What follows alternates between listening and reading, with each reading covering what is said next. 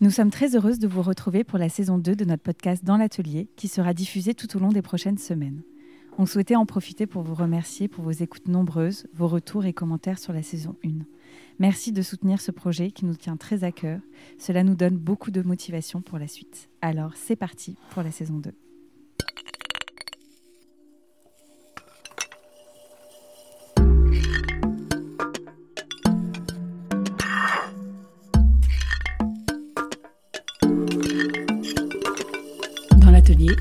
Un podcast réalisé par Clé. Je suis Stéphanie, fondatrice des ateliers Clés. Je vais à la rencontre de céramistes, artisans pour les questionner sur leur métier, leur passion, ce qui nourrit leur quotidien, les inspire. Une immersion dans leur atelier, lieu de création parfois caché qui raconte tout le processus créatif et le travail de la main pour arriver à l'objet. Je vous souhaite une très bonne écoute. Épisode 8, dans l'atelier de Gaël Le Dolédec. Nous sommes partis à la rencontre de Gaëlle Le Dolédec dans le petit village d'Audrieux, en Normandie. C'est à côté de sa maison qu'elle a installé son atelier. Un grand espace au vert et au calme, avec comme seul fond sonore le chant des oiseaux et du coq qui accompagneront cet épisode. Gaëlle travaille avec ceux qui l'entourent. Tout d'abord la terre de sa région, et dernièrement avec des émaux à la cendre, d'éléments végétaux qu'elle collecte elle-même. Gaëlle nous raconte son parcours, sa passion pour la recherche et les expérimentations, et sa façon de travailler la terre et les émaux dans ce bel espace à la campagne. Nous vous souhaitons une très bonne écoute. Bonjour Gaëlle. Bonjour. Merci beaucoup de nous accueillir dans ton atelier. Donc on est euh, à Audrieux en Normandie, dans ton espace de travail. Euh, alors on va commencer par euh, les présentations. Est-ce que tu peux te présenter? Nous donner ton nom, ton prénom et euh, nous raconter un peu ton parcours, depuis combien de temps tu euh, fais de la céramique et depuis combien de temps tu es installée ici. Ok, alors euh, je m'appelle Gaëlle Ledolédec, je suis euh, céramiste depuis 7 ans. je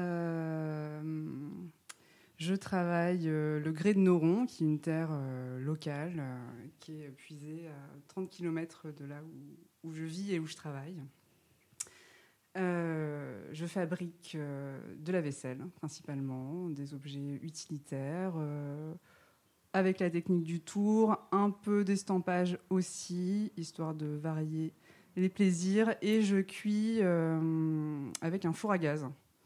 Voilà. Ok. En réduction, donc, je suis passionnée d'émail. Ok. Et j'adore faire des recherches de couleurs. Super, beau programme. Euh, Est-ce que tu peux nous raconter un peu euh, ton parcours lié à la céramique? Euh, Donc, il y a sept ans, tu as commencé à en faire. Quel a été ton déclic à ce moment-là? Qu'est-ce qui t'a poussé à, découvrir la terre? Est-ce que tu en avais fait quand tu étais plus jeune ou, pas? Et comment tu t'es formée aussi à ce, à ce métier? Alors j'ai découvert la céramique au hasard d'un voyage. C'était pas du tout une passion de jeunesse. J'en avais jamais fait gamine, mais euh, c'était à une période de ma vie où j'étais euh, en quête d'autre chose. J'avais arrêté euh, mon travail précédent et j'avais pour but de ne plus jamais travailler finalement et d'apprendre à vivre en autosuffisance. D'accord. Pour ce faire, j'ai fait du woofing. Donc je suis allée faire du bénévolat dans des fermes à droite à gauche. Et, euh, et cette période-là m'a amenée au Danemark. Et euh, dans un endroit finalement où ça s'est très mal passé et où j'ai dû m'enfuir pour euh, être recueillie par des céramistes. D'accord, ok. Donc gros hasard. Donc j'arrive chez, ces céramistes et pour pareil en, en woofing et donc donc c'est là que j'ai vu j'ai vu leur mode de vie euh, j'ai découvert le métier que je connaissais pas du tout et en rentrant en France je me suis dit j'ai commencé par faire une initiation au tournage pour essayer de voir si vraiment c'était que un fantasme dans ma tête ou c'était vraiment un truc que j'avais vraiment envie de faire un peu pour confirmer la vocation. Et ça a été le cas presque immédiatement quoi. Et ensuite, euh, j'ai fait des stages chez des potiers, notamment chez Aurélie Dorard, que vous avez euh, interviewé. Et euh, après, j'ai passé un CAP, euh, donc j'ai fait neuf mois de formation à Montreuil. Et ensuite, je me suis installée. Ok, super. Et, et du coup, pour revenir sur cette toute première expérience, donc au Danemark, mm. donc tu es arrivé dans cette ferme où tu n'avais jamais fait de céramiste, c'était une rencontre un peu par hasard. Ouais.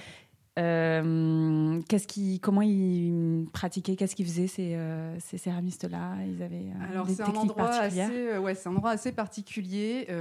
c'est pas des Danois déjà, c'est un Américain et une Allemande.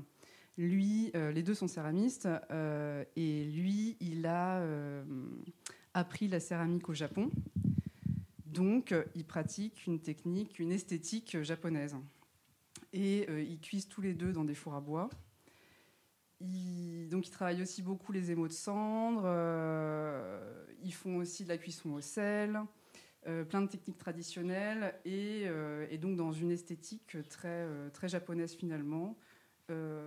donc c'est un lieu assez, assez atypique puisque hum, il y a toujours beaucoup de bouffeurs dans cet endroit, donc il y a toujours plein de gens de partout dans le monde et ça crée une espèce d'émulation très, très particulière. Quoi.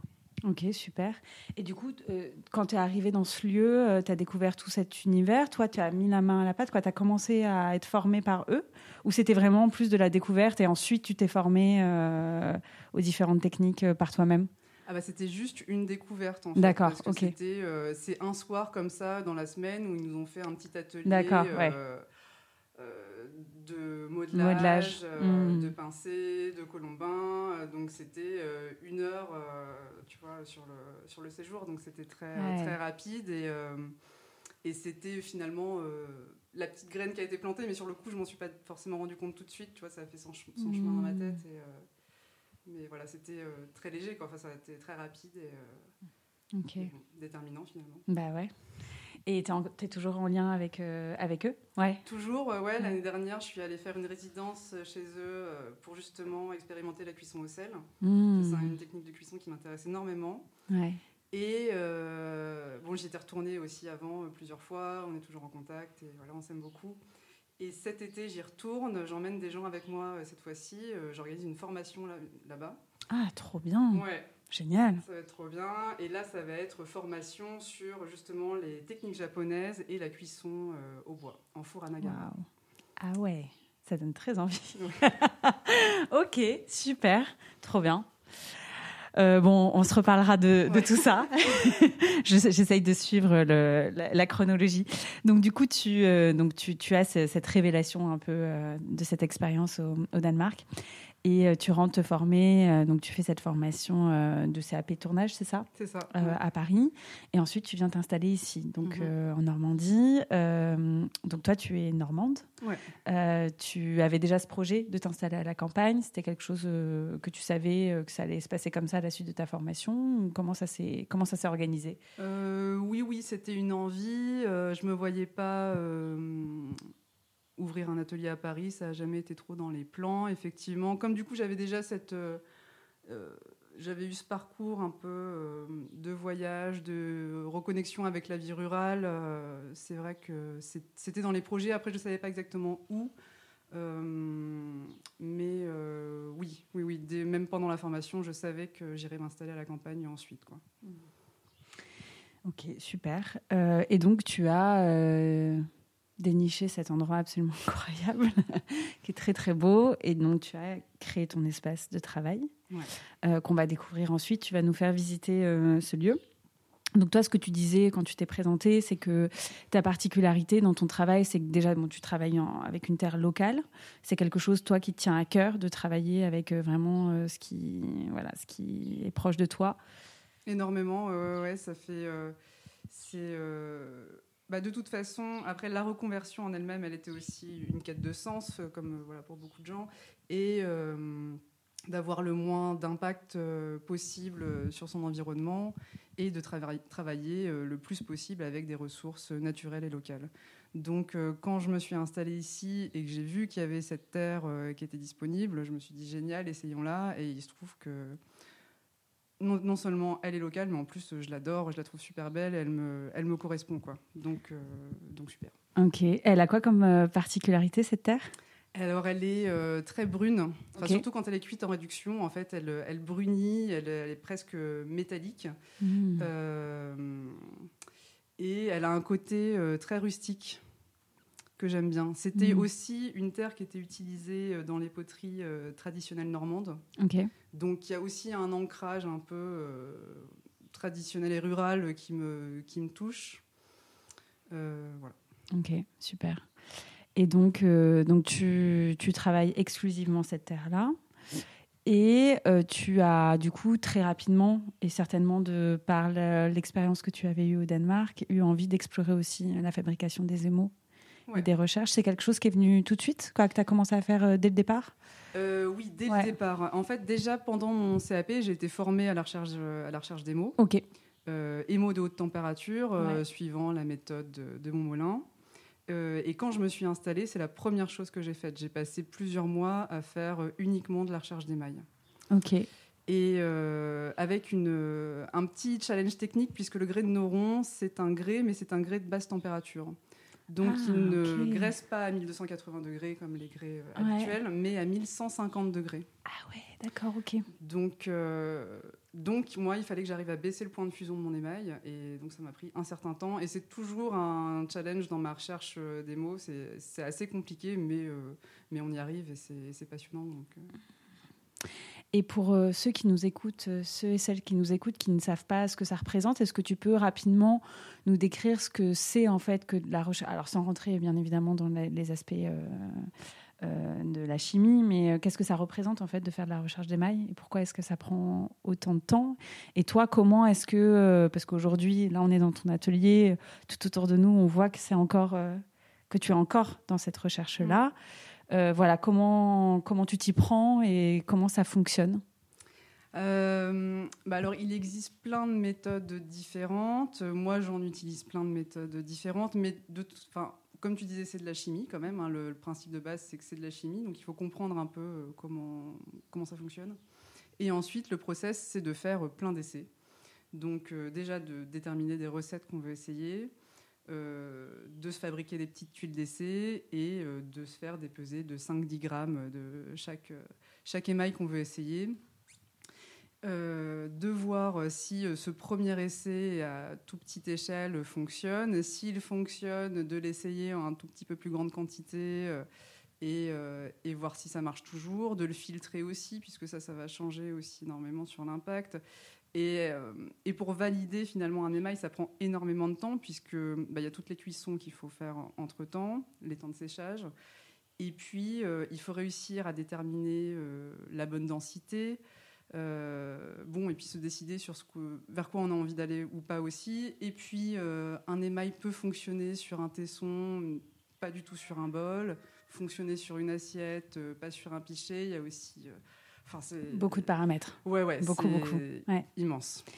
Et toi, ce qui te plaît dans cette recherche, en fait, euh, même pas ce qui te plaît, ce qui motive cette euh, recherche, c'est de l'appliquer ensuite sur tes pièces et d'en faire une collection, ou c'est aussi en fait de faire de la recherche pure et dure, dans le sens où euh, est-ce que tu as une finalité ou est-ce que dans tous les cas, même si jamais tu es satisfaite d'un émail que tu vas utiliser pour une production, tu continueras toujours à faire de la recherche à, à côté Ouais. J'ai l'impression que ça peut être quelque Ben, chose en fait euh, C'est sans fin. exactement euh, ma Ouais. réflexion du moment. Ah, parce que là, euh, je suis en train de faire plein de recherches et je me dis finalement, euh, enfin, je pourrais ne faire que ça en fait. Je trouve ça tellement intéressant. Alors, dans mon métier, évidemment, je l'applique sur mes, sur mes pièces que je vends et effectivement, je développe des collections autour des couleurs que je crée et des émaux que je crée. Donc, quand même, la finalité, c'est de faire des, c'est de faire des pièces, c'est de sortir, sortir une production. Euh, mais je suis en train de me poser la question. C'est vrai que finalement, si euh, je devais faire que de la recherche, est-ce que, euh, enfin, je pense qu'en fait, ça serait ok, quoi. Ouais. Ça Bah me- ouais, non, mais j'ai me- l'impression que ouais. c'est vraiment quoi. De, des échanges que j'ai pu avoir avec des céramistes qui font, qui font ça, et qui font de la recherche euh, euh, d'émail comme toi, tu le fais. Voilà, ça devient quelque chose qui, euh, qui, est, euh, qui n'a pas forcément une finalité euh, de, de dire je fais ça pour une Mm. collection ou pour une commande, ou, mais que c'est en fait cette curiosité, cette, cette magie en fait d'avoir une gamme chromatique, de textures, de, euh, Ouais, ouais, de voir comment ça se transforme avec le feu. Ouais, complètement. Et puis là, en plus, en ce moment, je suis en train d'expérimenter avec des nouvelles matières qui sont des matières 100% naturelles. Mm. Donc là, le champ des possibles, il est en train de s'élargir de façon très, très excitante aussi, parce que c'est avec voilà, des, des, cendres que de mon poil. Enfin, c'est donc donc c'est vraiment hyper intéressant. Ok, bah ça on peut on peut s'en parler si tu veux bien parce que ça m'intéresse aussi beaucoup. Euh, donc donc euh, cette, cet aspect-là, c'est donc euh, d'aller chercher, glaner des éléments donc qui sont autour de toi, donc de la nature, et de les utiliser tels quels pour fabriquer de l'émail. C'est ça? Voilà, c'est ça. L'idée, c'est de réussir à trouver des émaux avec différents types de cendres déjà. Bon, ça, c'est une façon de faire assez classique. Finalement, les cendres ont toujours été utilisées dans l'émail euh, depuis le, début de la céramique. Et euh, alors après, toujours avec ce petit challenge technique que j'ai, qui est de baisser la température de fusion. En fait, c'est un truc que j'ai envie de faire depuis le début, d'utiliser les cendres, mais euh, j'ai jamais vraiment réussi parce que voilà, c'est faut trouver la bonne recette qui va faire que mon émail va fonctionner à la température de cuisson. Et euh, dernièrement, euh, je commence à réussir un peu à, trouver le bon, le équilibre. Donc il y a les cendres et il y a aussi euh, les argiles qu'on peut récupérer à droite à gauche, en bord de mer, dans des anciennes carrières, en bord de rivière, enfin tout ce qu'on peut essayer et on se rend compte qu'il y a plein de possibilités. On peut faire des émaux avec des algues, avec des coquillages, avec voilà, c'est très très large. Trop bien. Et donc ça, tu t'es formé à ça ou tu apprends en faisant? Alors j'ai fait une formation euh, avec Christine Bruckner au musée de la céramique de Gers, dans le sud de la Manche. Euh, et c'est ce qui m'a aidé à débloquer ce côté, euh, j'arrivais pas à faire fondre mes émaux de cendre. Donc il y, a toujours une partie expérimentation en solitaire, quoi. parce que ma technique est, enfin, ma terre est assez peu utilisée, donc du coup, il faut forcément que je trouve mes recettes. Mais euh, le stage avec Christine m'a énormément aidé à trouver des solutions justement pour, euh, pour réussir à faire fondre mes émaux et aussi à élargir le champ des possibles. J'aurais jamais pensé à utiliser euh, de la vase par exemple. bon, voilà. Mmh, trop bien. Et donc là, les, terres que tu vas glaner dans, dans ta région, tu les utilises donc sous forme d'engobe, mais pas que. C'est-à-dire que tu incorpores aussi de l'argile dans des préparations de, d'émaux que tu mélanges avec d'autres d'autres ingrédients, quoi, d'autres choses pour, euh, pour l'appliquer sur biscuit, du coup? Oui, sur biscuit. Euh, oui, oui, effectivement, c'est plus de la recherche d'émail. Mm. Euh, donc, c'est essayer de trouver avec un mélange de cendres, euh, terre, euh, feldspath. Après, euh, je peux hmm. aussi incorporer des choses qui sont pas, qui viennent pas d'à côté de chez moi. Quoique, peut-être que je peux réussir à trouver du feldspath, mais je n'en ai pas encore trouvé. Ok. T'es pas encore à 100%, mais tu es à 90, quoi. Bah, je suis en exploration et je pense que voilà. Et quand moi j'ai une question, parce que c'est, ça, fait, ça fait partie aussi de mes, mes interrogations un peu plus personnelles sur l'utilisation de matières premières notamment euh, des, des, matières qui nous permettent d'avoir du bleu, d'avoir du vert, où on ne sait pas trop trop d'où elles sont extraites et comment euh, et euh, par qui, etc. etc. toi, c'est aussi des, des, réflexions que tu as de se dire qu'en fait, bah, l'utilisation de cobalt, l'utilisation de, de, chrome, de ces matières premières-là, en fait, tu tends à t'en séparer, ou peut-être que tu t'en es déjà séparé d'ailleurs, je ne sais pas. Alors, je ne m'en suis pas encore séparée, mais effectivement, ça serait l'idéal. Euh, on sait comment sont euh, puisées euh, ces matières premières, donc évidemment, on aimerait bien, on aimerait bien s'en passer. J'en utilise encore un tout petit peu. Euh, avec euh, précaution euh, bien entendu. Mais oui, après, c'est ça l'idée effectivement, c'est de faire avec ce qu'on a autour de soi. Après, au niveau des couleurs, c'est quand même beaucoup plus limité. Forcément, on va être dans des, rendus beaucoup plus bruts, marron, jaune, mais on peut quand même avoir des choses intéressantes. Je vous montrerai tout à l'heure. J'ai presque un, bleu de fer qui est assez étonnant avec une terre, parce que finalement, il y a du fer dans la terre, dans certaines terres en tout cas. Donc, Ok. Bah, ouais, je trouve que c'est super. En tout cas, c'est une super démarche. Et c'est vrai que bah, nous aussi, on se pose la question euh, de plus en plus. Et, euh, et en tout cas, euh, je trouve ça passionnant. Est-ce que tu nous présentes ton espace? On va se, se, balader un peu parce que c'est grand. Mhm. bah, Peut-être que tu peux commencer à nous parler de la pièce où nous nous trouvons actuellement. Alors, ici, on est donc dans la partie. euh, donc, mon atelier s'organise en deux espaces. On a euh, la partie euh, façonnage, donc avec plusieurs tours, des étagères, une table à battre et une croûteuse aussi. Mhm. Voilà, donc ça c'est euh, la partie euh, fabrication, la partie terre, et c'est aussi l'endroit où je fais euh, mes recherches des mots, puisque c'est le seul endroit de l'atelier qui est chauffé. Ouais. Voilà. Parce que tu as ça un me permet de travailler ouais. l'hiver. Il y a mon poêle à bois qui est donc mon fabricant de cendres. D'accord, ok. Voilà. Donc c'est là que tu fabriques tes cendres aussi Ouais, pour, pour tes recherches. Mm. Ok, super. Et donc là, on a effectivement des étagères, on voit tous tes petits gobelets où tu, où tu stockes tes, tes recherches de, des mots. Ouais, ça c'est toute une série de recherches que j'ai fait ce week-end là, Ok. et euh, on va voir les résultats euh, juste à côté, Ah, trop bien. Qui sont sortis ce matin. qui sont sortis ce matin. Ah là voilà, là. c'est tout frais. Quelle chance, quelle chance, quelle chance. Trop bien. Donc là, c'est là où tu passes la plupart de ton temps. euh, Bah, c'est assez. L'activité de céramiste, elle est quand même vachement. Enfin, elle, elle est pas. la majorité se fait pas sur le tour, quoi. Ouais. C'est hyper dispersé entre la fabrication, euh, l'émaillage, euh, déplacer des trucs, euh, broyer de la terre, euh, la communication administration. Mm. Ouais, ouais. beaucoup de temps devant l'ordinateur. Bien sûr. Donc, j'y passe pas tant de temps que ça, finalement. Ok. Sachant que ton, cet atelier, du coup, est, est à côté de ta maison. Oui. Donc, du coup, tu es, tu es chez toi. Et j'imagine aussi que tu, voilà, tout, tout ce que tu dis, le travail administratif, etc., tu, Ouais. tu peux le faire directement chez toi. Ok, trop bien. Super. Voilà. Euh, Et après, derrière nous, il y a la partie euh, boutique. Il y a un petit Ouais. coin avec tout ce que, tout ce que je fabrique. alors, la partie emballage aussi, hein, parce Ah que oui. c'est important. Ouais, euh, ouais, ouais, J'ai une, une boutique en ligne, donc il y a, euh, j'ai des cartons euh, pour toutes, euh, pour toutes les tailles, euh, tout, tout quoi. Ah, et j'en profite parce que je vois une bibliothèque. Ouais. Hmm. Est-ce que. euh, alors, je fais un petit, un petit tour. Ah, Il y en a que je connais. Est-ce que tu as des, toi, des livres qui ont été vraiment des, euh, des bibles, entre guillemets euh, Alors oui, de... oui, j'ai des, bibles. Ouais, Alors, la première bible, c'est le Matès. ok. Émo. Émo et glaçure céramique, plus de 1100 formules. Ah, Celui-là, il est génial parce que euh, non seulement tu as 1100 recettes, ça soit, mais tu en as pour toutes les températures et tu as les formules molaires à chaque fois. Donc ça, c'est hyper intéressant.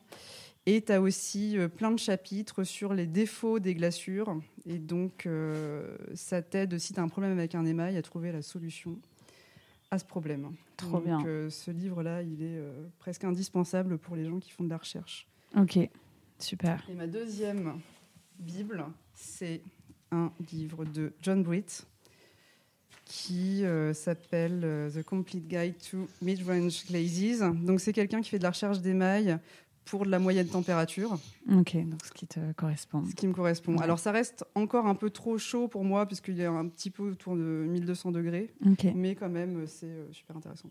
On appelle ça de la moyenne température. Bah, les Américains appellent ça comme ça. Nous, Ouais. en, en France, on n'utilise pas trop ce terme, je crois. Ouais. Bah, J'ai jamais entendu, mais c'est vrai que c'est rare aussi les terres, euh, les grès. euh, Ben ouais. Ouais. Ouais, ouais. Il, y a, bah, il y a le Noron, il y a aussi une autre terre euh, dont j'ai oublié le nom, en Bretagne. hmm. Ça me reviendra, peut-être. Super, ben, on mettra les références euh, dans le, sur notre site pour qu'on puisse y retrouver euh, ces livres. Donc, pardon, je t'ai coupé. On continue la visite. Euh, non, bah, qu'est-ce que je... bah voilà donc euh, mon coin Ouais. euh, boutique. Ok, super. Donc là, du coup, tu vois mes émaux. Ouais. Donc il y a six couleurs différentes, Ouais. avec une même base et différents oxydes métalliques. Mhm. Donc là, on n'est pas sur des émaux de cendre encore, puisque ces recherches là, elles sont en cours. Ça fait, pff, je dirais, je sais pas, plus d'un an que je suis sur ces recherches d'émaux de cendre. Et euh, j'ai pas encore euh, sorti une euh, série de pièces avec ces émaux. Donc c'est pour dire le temps que ça prend, quoi. Ouais, t'as pas encore appliqué tes recherches Non. sur ta production. Donc là, c'est des- c'était des, recherches plus anciennes qui utilisaient plutôt des, des matières premières que tu trouvais chez ton, ton fournisseur. Ouais, voilà, céramique. exactement. Ouais, ok. Et après, tu as aussi un coin avec les pièces que j'ai fait au Danemark euh, en cuisson au sel. Donc là, par Mmh. contre, c'est des émaux de cendre Ok. cuits au sel. Et donc, on voit beau. ces belles dégoulinures. Ah ouais. Et ça, c'est typique de, des cuissons au sel, Ouais. le- les émaux qui réagissent comme ça Ouais. Et alors là, tu as de la terre brute, sans émail, juste avec le sel. Le sel, faut savoir qu'il fait un émail naturel, en fait. Ouais, euh, vitrifié. Mais c'est dingue comme ça vitrifie. Je pensais pas. Moi, je pensais que ça vitrifiait. euh, ça, ça donnait une, une, euh, un émail un peu satiné, mais je pensais pas que ça pouvait être aussi, euh, aussi brillant. Ouais, ouais, ouais. Waouh, super beau. Elle est belle cette terre. Mm. Trop beau. On mettra des photos aussi pour que vous puissiez voir parce que c'est vraiment très joli. Ok, super. Donc euh, oui, plutôt utilitaire. Tu fais de la vaisselle. Euh, et donc, euh, par rapport à, la manière dont tu produis, tu produis donc plutôt pour remplir ce stock et t'adresser à des clients, à des particuliers, ou tu travailles aussi pour des commandes, ce genre de choses? Comment tu fonctionnes? Alors j'ai plus j'ai plusieurs euh, moyens de vendre ce que je fais. Je travaille avec des boutiques hein, qui revendent mon travail. Ouais. Donc là c'est sur commande. Euh, donc j'ai ma euh, boutique en ligne. Mhm. Donc là c'est un stock que je mets à jour régulièrement. Et je travaille aussi avec quelques restaurants. Ok, super. Voilà. Ok. Et tu dirais que en termes de, de- de pourcentage, c'est ça s'équilibre les trois ou tu es plutôt. euh, Euh, ça dépend des années, Ouais. mais je pense que quand même la vente aux particuliers en direct, ça doit être la majorité, D'accord. je pense. Mm. Je suis Ouais. pas trop sûre de mon pourcentage là, mais je pense que c'est à peu près ça. Ouais, ok, super. Et donc pour les personnes qui veulent venir aussi euh, te, te voir ici, il est possible de prendre rendez-vous et de venir. euh, Ouais, ouais, ouais, voilà, c'est possible. Il suffit de m'envoyer un petit message ou de pousser euh, la porte si je suis là, euh, j'ouvre volontiers. Voilà, c'est histoire d'être sûr euh, que je sois là pour vous accueillir. Trop bien. Super. Donc là, on sort dehors pour passer dans l'autre l'autre partie de ton atelier. On va entendre les petits oiseaux. Donc là, on arrive dans la partie cuisson. Avec mes fours et euh, c'est la salle où j'émaille mes pièces et où je les cuis. Ok. Donc là, on est dans une pièce qui est euh, qui est un peu plus ouverte, quoi. En tout cas, qui euh, qui a plus de d'aération. euh, où là, tu as mis tes deux fours. Donc, on a un four à gaz C'est ça, et un, four à gaz et un four électrique. Est-ce que tu peux nous parler un peu de ces fours? Alors mon four à gaz, c'est un four Rode, euh, four euh, vertical. C'est mon premier four, parce que moi je voulais... euh, j'ai envie de me construire un four à bois à la place du tas de cailloux qui se trouve en face de l'atelier, là. Ok. C'est le projet. bien. Ok. Donc, dès le début, je voulais essayer de comprendre, expérimenter la cuisson en réduction. Et donc, j'ai choisi de commencer avec un four à gaz qui fait à peu près euh, 200 litres euh, de volume interne. Euh, voilà, donc ça a été, euh, c'est mon premier four et ça a été mon seul four pendant longtemps. Je me suis juste acheté un four électrique euh, l'été dernier pour faire les dégourdis. Ouais. Donc pour faire la, première cuisson. euh, Voilà. Euh, donc pour ceux qui écoutent le podcast et qui n'ont pas les différences entre les, les- les cuissons en réduction et en oxydation, en fait ça dépend euh, du, type de cuisson. Donc en four électrique, on a des, euh, cuissons en oxydation. Et euh, en four à gaz et en four à bois, on a des cuissons en réduction, ce qui change en fait le, résultat de, de- de- des effets qu'on peut avoir avec les émaux et même la couleur de la terre. Tout à fait. ouais. Par exemple, ma terre, quand elle est cuite en oxydation, donc dans un four électrique, elle est rouge orangé. Et quand elle est cuite en réduction, elle est brune. Euh, elle peut être un peu rouge, mais vite fait, mais surtout euh, brun, voire noir. quoi. Hmm, ok. Et euh, petite question euh, sur les cuissons euh, au gaz, parce qu'en fait, c'est très rare en ville d'avoir. Je, je pense qu'il y a quelques écoles qui doivent en avoir, mais, mais les- sinon c'est interdit, me semble-t-il, ou en tout cas c'est très Je compliqué. crois que c'est très compliqué. Ouais, je crois que c'est très très compliqué. Donc il y a peu de, de, de fours à, hum, à gaz. Moi, c'était le premier four euh, vertical que je voyais, euh, que je vois à, à gaz. Comment ça fonctionne? Comment tu fais pour lancer une cuisson euh? Euh, alors, tu as deux brûleurs. Ouais, attends, on va se rapprocher. Rapprochés, ouais. Je peux même te faire une démonstration. Ah, allez. Donc, il te faut du gaz, Ouais.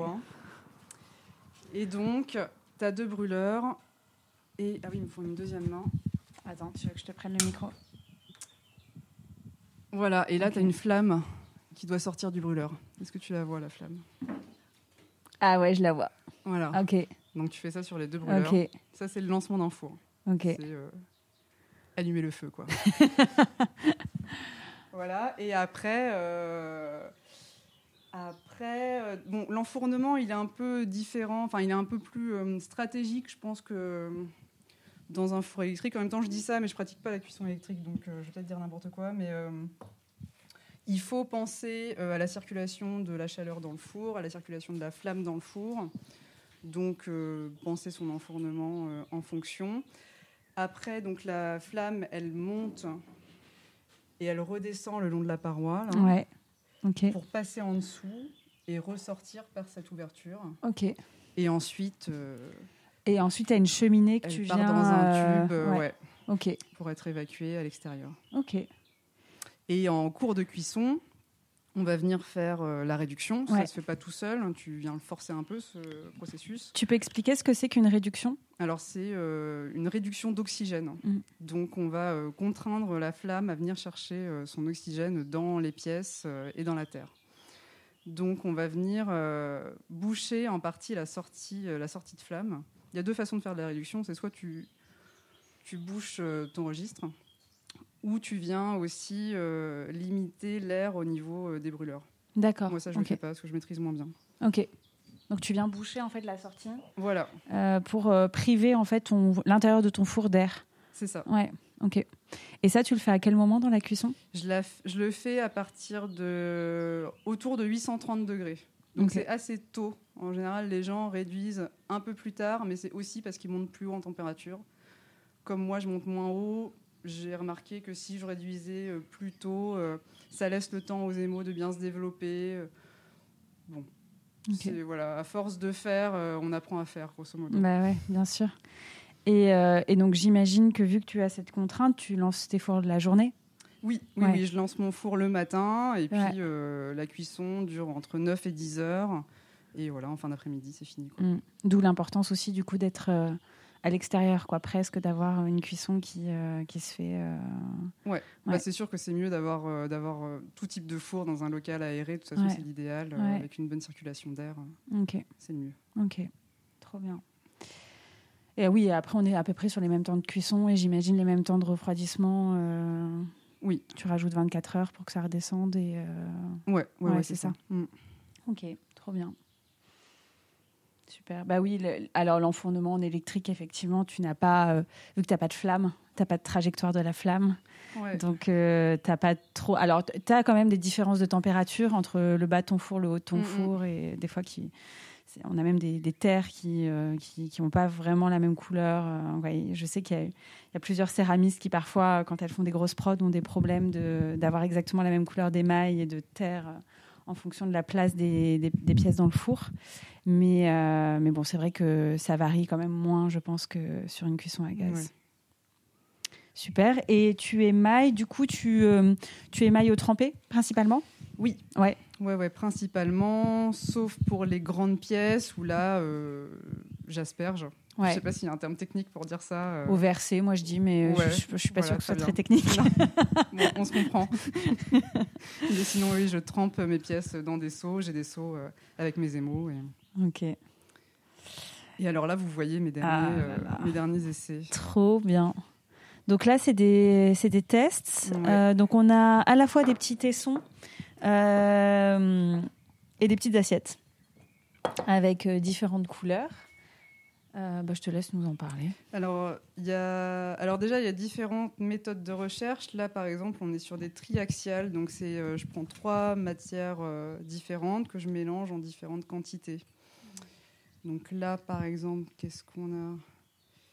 Je sais plus. Mais euh, ah voilà, là, on a de la cendre de pin, de la terre de neuron et de la colémanite. En, il faut imaginer un triangle comme ça, et donc avec euh, différentes euh, proportions à chaque fois. Et euh, ici, on a une progression, donc c'est avec deux matières premières. euh, on va en mettre une à 90, euh, l'autre à 10%, et Mhm. inversement, et on va voir un peu ce que ça donne. Euh, Là, tu as des super beaux verres. hein. Ouais, C'est hyper joli. Et alors, ce qui est génial avec les, les terres de récolte, enfin, ce qui m'impressionne à chaque fois, c'est que une même terre, enfin une, une même veine d'argile, disons, puisée à un ou deux mètres d'écart, on a des résultats complètement différents. Et ça, je trouve ça Mmh. fou. Parce que là, par exemple, c'est le cas ici, là. Mm. Là, c'est une terre que j'ai puisée au même endroit, mais à deux mètres d'écart. Et euh, tu vois que la Ah couleur. euh, Bah, Il y a une assiette où la, la terre est euh, de couleur vraiment un beige euh, très blanc, quoi, très, très pâle. mm. Et sur l'autre, elle est euh, rousse. quoi. Ouais. Elle est beaucoup plus, euh, beaucoup plus foncée, beaucoup plus orangée. C'est impressionnant. Et cette terre-là, il y a sur un, une des assiettes, il y a une terre qui est très orange, euh, Ouais. orange vif. Euh, ça, c'est euh, Bah, un émail, pardon. Ouais, non, mais si, Ouais. c'est- de la terre. Ouais. euh, et pareil, tu vois, même veine d'argile. Ah, c'est fou. Et t'en avais une quand je l'ai ramassée qui était jaune, c'était celle-là, Ouais. et l'autre qui, Qui est était devenue noire. et qui est devenue orange. ouais. Ah ouais, donc c'est vraiment la magie. Euh, la magie. Et euh, comment tu expliques le fait qu'il y en a qui soient euh, très vitrifiés, euh, donc vraiment avec un aspect euh, bah, très brillant, et d'autres qui soient euh, totalement euh, mat Alors ça, c'est le pourcentage qui va changer à chaque fois avec ma base qui va être fondante. D'accord. une base d'émail qui va fondre et la terre qui va forcément moins fondre. Donc c'est plus là on est presque sur 100% de terre et plus je vais avancer plus je vais avoir de base d'émail fondante donc plus mon émail va vitrifier Hmm. Et donc moi moi, ce que j'essaye de faire c'est de, bah, de trouver le bon, euh, équilibre entre euh, une base et, euh, et une terre en tout cas j'essaye Ouais. Et après, sur des questions, par exemple, un émail comme ça qui est qui est qui n'a pas trop fondu, Mm. euh, tu pourrais l'utiliser. Tu pourrais pas forcément l'utiliser pour de l'alimentaire, par exemple. ah bah non Ouais. là Ouais, clairement euh, pas du tout ouais. non non, non. Là, Il faut que ce soit bien fondu, bien vitrifié pour euh, pour que ça puisse ensuite. bah ouais ouais, ouais. Et mais ça, par contre, ça nickel ouais. ça nickel. Mm. Donc là, quand je dis ça, pardon, je parle d'un- test, d'un émail qui est vraiment, voilà, on, on voit qu'il a été bien fondu, bien vitrifié. Ah, c'est super joli, hein, ces couleurs, ces verts là, je trouve ça magnifique. Et alors là, on est sur une base euh, d'émail de cendre, donc une recette que j'ai trouvée qui fonctionne bien, que j'ai essayé avec euh, des oxydes métalliques, euh, du fer et du rutile. Et j'adore. Je trouve ça trop beau de voir toutes les différences avec. Ah ouais, donc là on est sur, là on est sur des émaux qui ont un aspect beaucoup plus donc métallique, qui tire vers le bleu, euh, vers le vert, super beau. Ouais, c'est impressionnant. Et la terre est magnifique aussi. La terre. euh, Et ça c'est vraiment la cuisson, euh, la cuisson au gaz qui, donne cet, cet aspect métallique aussi de la terre. Ouais, là Ouais. tu vois bien l'effet de la réduction sur le Ouais. dos de cette petite assiette. On voit que l'extérieur est tout, tout brun. Mm. Et au centre, on a encore un peu de, de bordeaux rouge Mm. brique. Donc oui, oui, c'est bien la réduction qui fait ça. ouais. Ouais. Ok, super. On a d'autres tests encore. Le fait de, les- de faire des tests plutôt sur des petites assiettes versus des tessons, c'est quoi? C'est parce que c'est plus pratique ou euh, Euh, c'est pour les mettre un peu euh, C'est mieux, l'idéal c'est quand même les tessons, parce Ouais. que tu vois, ça te permet de voir la ten- tenue de l'émail sur une surface verticale. ouais. Et c'est aussi de voir aussi, comme c'est la technique que j'utilise le plus pour mes pièces, si tu veux faire, si tu veux avoir une idée, disons plus, euh, euh, une meilleure idée de ce que ça va donner sur la pièce finale, l'idéal c'est que ton tesson soit fait euh, à peu près avec la même technique. Là, j'ai utilisé des assiettes, c'était parce que j'avais bien envie de voir en une fois ce que ça donnait Mm. avec tous ces différents. euh, La palette. plus pour le plaisir Ouais. visuel de Ouais. voir la progression. euh, Mm. de, des pourcentages de tous ces essais. Quoi. Et là, euh, ces essais qui sont sortis donc ce matin, toi, qu'est-ce que tu qu'est-ce que tu en penses? Qu'est-ce que tu as envie de, d'approfondir ou pas? Ou est-ce qu'il y en a euh, où tu es assez satisfaite pour te dire que tu as envie de les tester sur une des plus grosses pièces? Comment, comment ça se passe euh? Bah alors là, tout le, toute la problématique maintenant, c'est de ne pas s'éparpiller parce qu'il y a Ouais. plein de trucs que je trouve trop bien. Euh, donc, euh, le premier, la première chose que je vais faire, c'est d'analyser tout ça parce qu'il y en a plein. Donc, il faut que je vois un peu, que je revoie mes recettes, qu'est-ce que j'ai fait, quoi, pourquoi. Euh, Il y a pas mal de tests aussi. euh, qui sont déjà à leur deuxième étape. Ceux-là, par exemple, Mhm. c'est des tessons où j'ai filtré les mailles. Donc, je vais les comparer avec ma, mon premier essai, Mhm. voir si je poursuis la recherche ou pas. Euh, ici, là, on est aussi sur de la, de la recherche euh, des mots de cendre. Et là, par contre, on est sur deux couleurs qui sont euh, confirmées. Quoi. Donc là, avec ces, euh, on a un vert, C'est un vert beau. forêt et un, Waouh. et un jaune un peu doré. euh, et ceux-là, ils fonctionnent super. Ça fait plusieurs fois que je les teste. Donc pour cela, l'idée, ça va être de faire une production et de les essayer sur une petite série. Mhm. Et ça, c'est des cendres de quoi?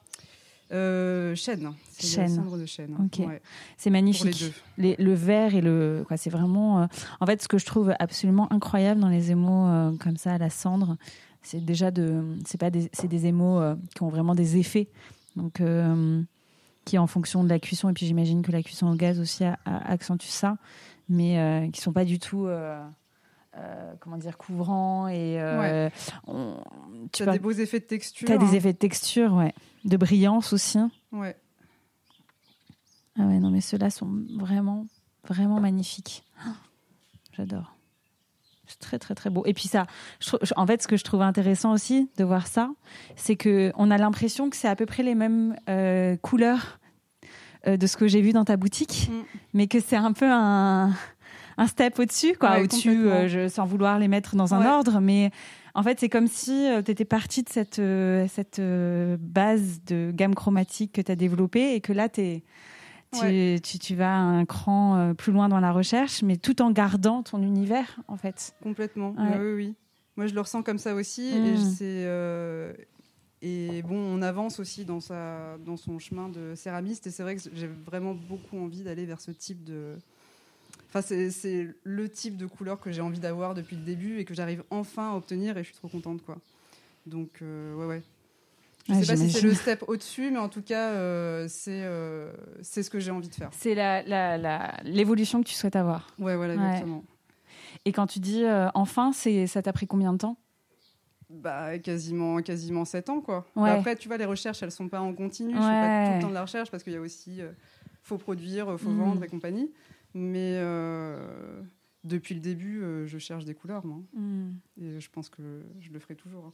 Et comment tu comment arrives à gérer la patience, d'attendre, d'a- d'avoir C'est quelque chose qui. euh, Est-ce qu'il y a des moments où où c'est plus difficile que d'autres, où c'est décourageant, ou Ouais, il y a plein de moments où Ouais. c'est décourageant. En fait, bon, une fois qu'on est lancé euh, dans de la recherche, bon, ça peut être assez rapide d'avoir des résultats. Ce qui est difficile à tenir, c'est euh, bah, d'accepter ce temps quand même, euh, Mm. et qu'on oublie aussi, euh, parce qu'il faut quand même toujours avoir ses recettes en tête, euh, son processus de recherche. Et, et comme c'est assez complexe, que c'est de la chimie, que moi, j'ai pas forcément une tête de scientifique, et, et du coup, ce qui est difficile, c'est de se remettre dedans à chaque fois.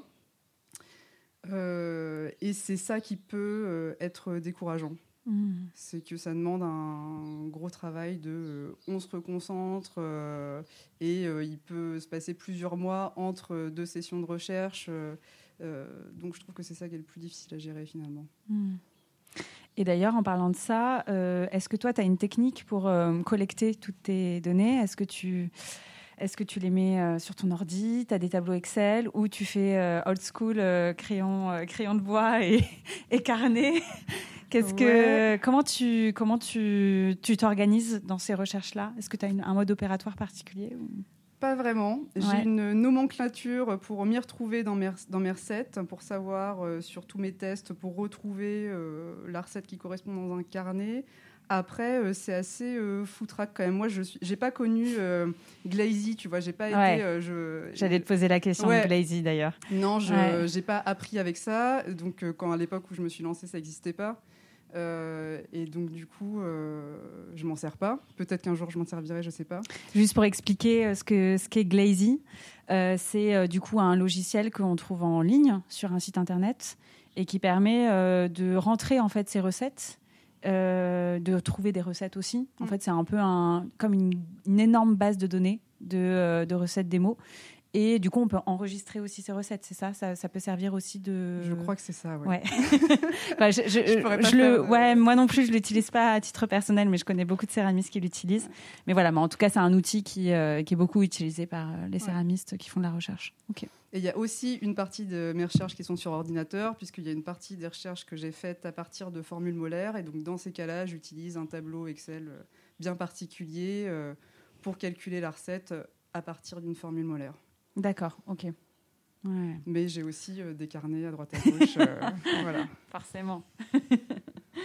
ok, super. Non, mais j'imagine la joie quand on, quand on tient dans les mains euh, la couleur, la texture, exactement l'effet qu'on recherche depuis des années. ça doit être quand même un...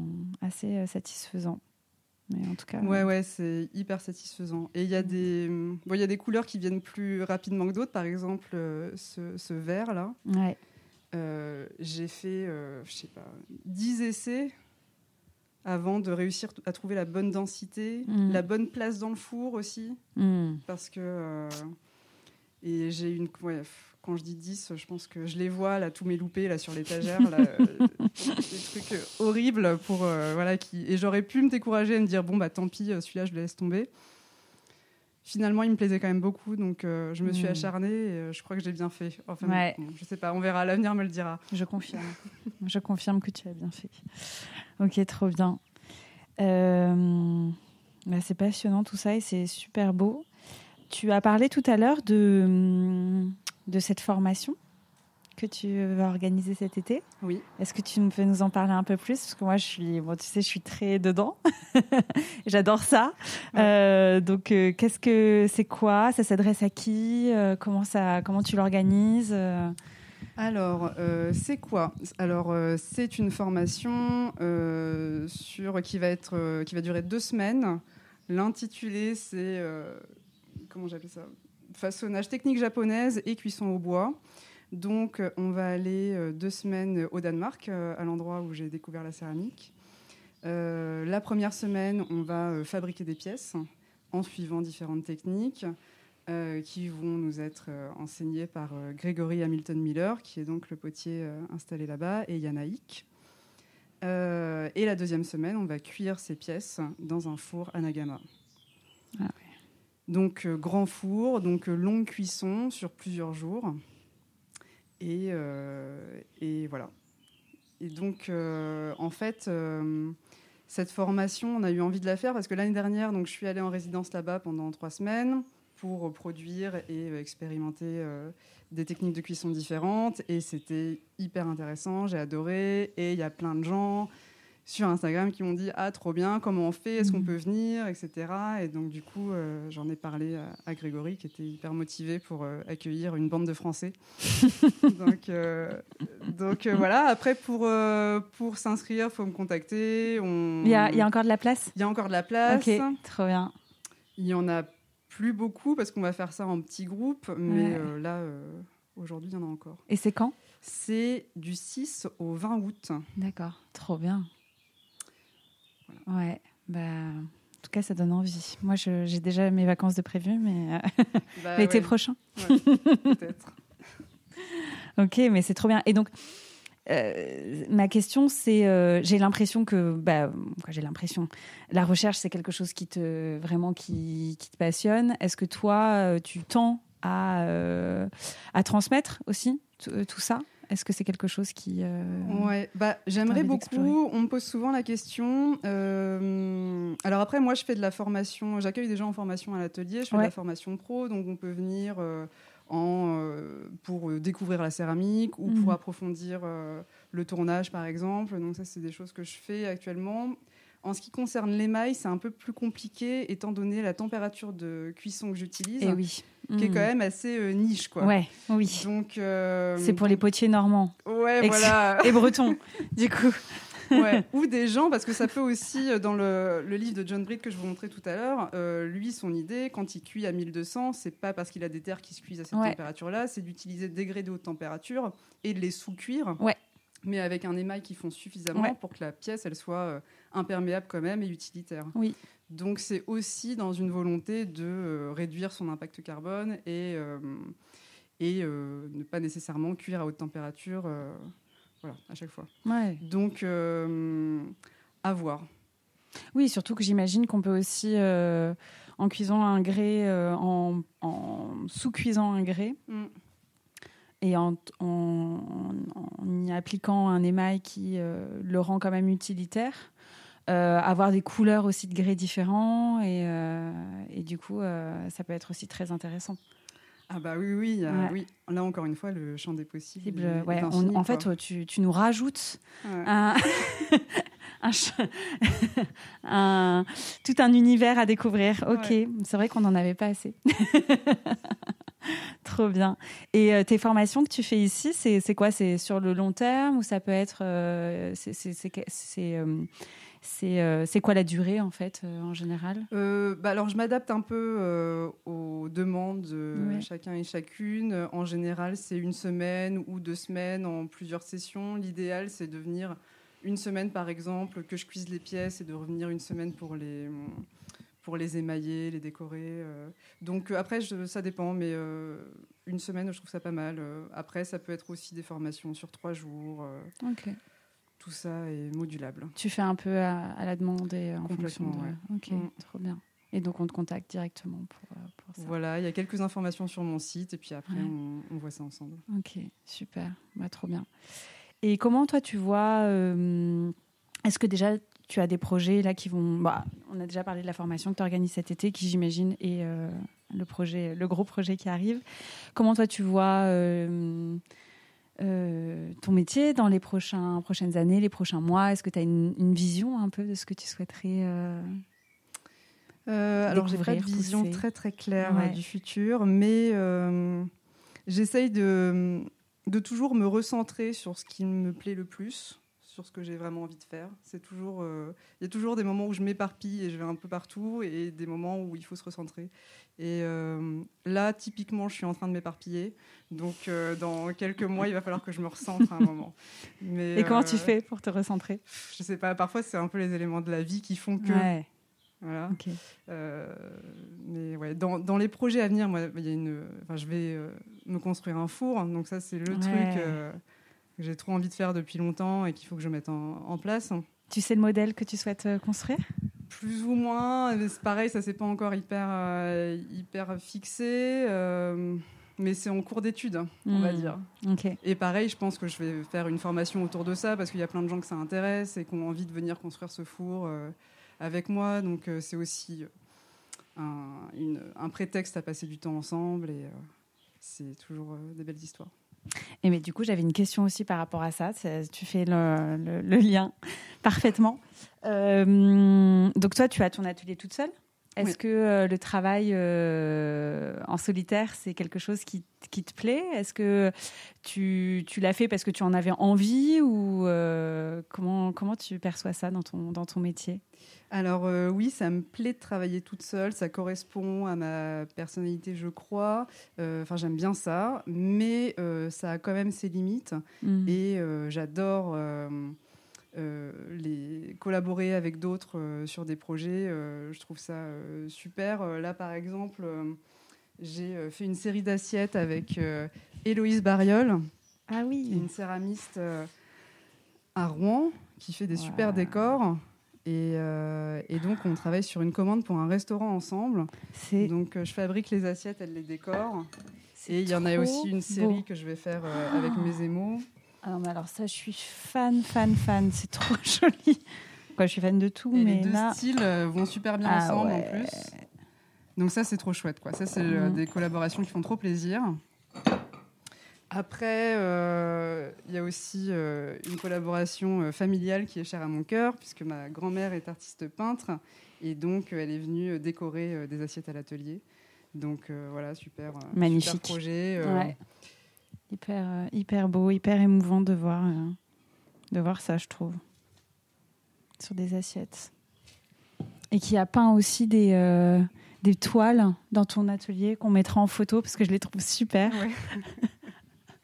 Effectivement, il y a des grandes illustrations euh, qui sont des reproductions des illustrations de l'Armessin, qui avait fait des... une série de costumes grotesques au XVIIe siècle. Donc, il a représenté tout un tas de métiers artisanal, donc cordonnier, jardinier et compagnie. Et il avait fait l'habit de potier de terre. Donc on voit un potier sur son tour à pied qui est constitué de peau, en fait, son corps et peau. voilà. Et il y a aussi le faïencier, le verrier faïencier à côté. C'est génial. Et donc, c'est ta grand-mère qui a, fait ces toiles. C'est magnifique. Très, très beau. Super. Euh, est-ce qu'il y a d'autres choses que tu voulais nous partager ou on a fait, euh, on a fait le tour selon euh, toi? bah, Je crois qu'on a dit pas mal de choses. Je pense qu'on pourrait en dire encore. Bah oui, bien sûr. Pendant longtemps, je sais pas. Non, je crois que je crois que c'est pas mal déjà. Ouais, ouais, c'est pas mal. alors on a on a l'habitude de poser des petites questions à la fin qu'on aime bien poser euh, aux personnes qu'on rencontre. Euh, la première, c'est si tu devais euh, ne garder qu'un seul outil dans ton atelier, ce serait lequel? Je l'ai écouté le podcast, je savais que vous alliez poser cette question et j'ai pas de. Est-ce que le four c'est un outil? Bah oui, oui, oui, plutôt. Ouais, ouais. Ton four à gaz. On va dire que je vais garder mon four parce que ça m'a pris tellement de temps de de le connaître, euh, de l'apprivoiser. Euh. donc, euh, on va dire que je porte mon four sur le dos si, mon atelier brûle. Bon courage. ok, ça marche. Et la deuxième question, c'est est-ce qu'il y a une personne que tu souhaiterais entendre à notre micro ou plusieurs personnes? Alors, il y en a plein, mais je vais essayer de limiter quand même. Bah alors déjà, Héloïse, Héloïse Bariol, je pense que ce serait super. Ouais. Elle a une euh, super approche de la pratique. Euh, et puis, ça sera euh, l'occasion pour vous de découvrir un autre endroit. Ouais. un super atelier à Rouen. J'aimerais bien parler de Lucas Richards aussi, qui a un potier installé à Caen. Ok. et qui a une pratique très intéressante avec des émaux de cendre aussi, des superpositions. Il travaille sur des formes euh, assez simples. Il a un, travaille surtout autour du bol. Il fait aussi des vases et c'est un travail très très beau, très sensible et euh, que j'aime beaucoup. Et euh, il y a une troisième personne que je trouvais très intéressante d'entendre, c'est Patrick Pernel, qui a un potier, qui est un peu une légende vivante pour nous les potiers normands. il est installé à côté de 40 ans et euh, il sait tout faire. C'est un talent euh, incroyable euh, et c'est un personnage aussi assez unique en son genre. Ok, trop bien. Bah, merci beaucoup. Encore un immense merci de nous avoir accueillis chez toi, dans ton atelier. Et on mettra toutes les photos parce qu'il y a beaucoup de choses qu'on a essayé d'écrire, mais que vous retrouverez sur le site. Et vous pouvez du coup retrouver également le travail de Gaël sur ton compte Instagram. C'est Gaël Do? C'est ça. Euh, et sur ton site internet. Euh, voilà, on mettra tous les liens également euh, sur, sur le site de Clé. Merci beaucoup. Merci beaucoup. C'était Dans l'atelier, un podcast réalisé par Clé. Un immense merci pour votre écoute. Si l'épisode vous a plu, n'hésitez pas à nous le dire et à le partager. À très bientôt pour de nouveaux épisodes. Merci à Carole pour la réalisation du podcast, à Loïc pour la création sonore et Baptiste pour l'identité graphique.